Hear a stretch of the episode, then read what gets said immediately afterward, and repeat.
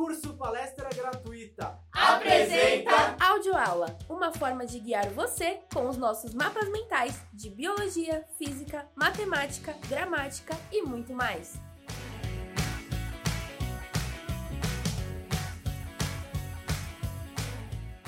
Na audioaula de hoje vamos falar sobre biologia.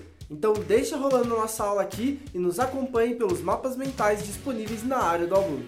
Bora lá? E o tema de hoje é DNA e RNA. O DNA, o ácido desoxirribonucleico, é um composto orgânico cujas moléculas contêm as instruções genéticas que coordenam o desenvolvimento e funcionamento de todos os seres vivos e alguns vírus, e que transmitem as características hereditárias de cada ser vivo.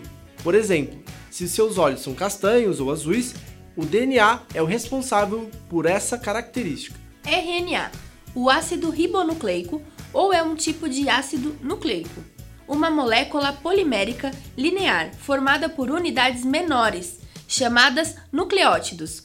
Intervém em várias funções biológicas importantes, como a codificação genética e a descodificação durante a tradução de proteínas, regulação e expressão dos genes. Ou seja, o DNA é responsável pela duplicação do material genético.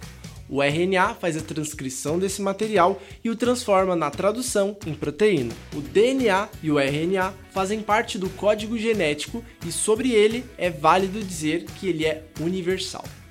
Duplicação. A duplicação é responsável por formar duas moléculas de DNA idênticas. A duplicação ocorre na fase da intérfase. Se você fez o download desse conteúdo, você vai conseguir entender melhor os esquemas, inclusive entender o que é DNA girase e DNA helicase e suas distinções. Você deve estar vendo aí um esquema com diversas letras: A, T, C e G. A de adenina, T de timina, C de citosina e G de guanina. A adenina só pode se juntar com uma timina, enquanto a citosina só pode se juntar com uma guanina, no caso do DNA. Transcrição e tradução. A transcrição é uma etapa da expressão genética do DNA, na qual um segmento específico dele é copiado no RNA. Então agora a gente tem um processo de RNA. Vocês devem estar notando uma diferença no esquema de letras, onde a gente tem o acréscimo do U, que significa uracila. O RNA não tem a base timina, e sim a uracila. Nessa etapa ocorre a tradução, que é a síntese de proteína. A tradução, que é a síntese proteica. É como se fosse uma edição do RNA. Nesse processo, as regiões não codificantes, os introns, são tiradas do RNA. Dessa forma, sobram apenas as regiões codificantes, exon, formando um RNA maduro.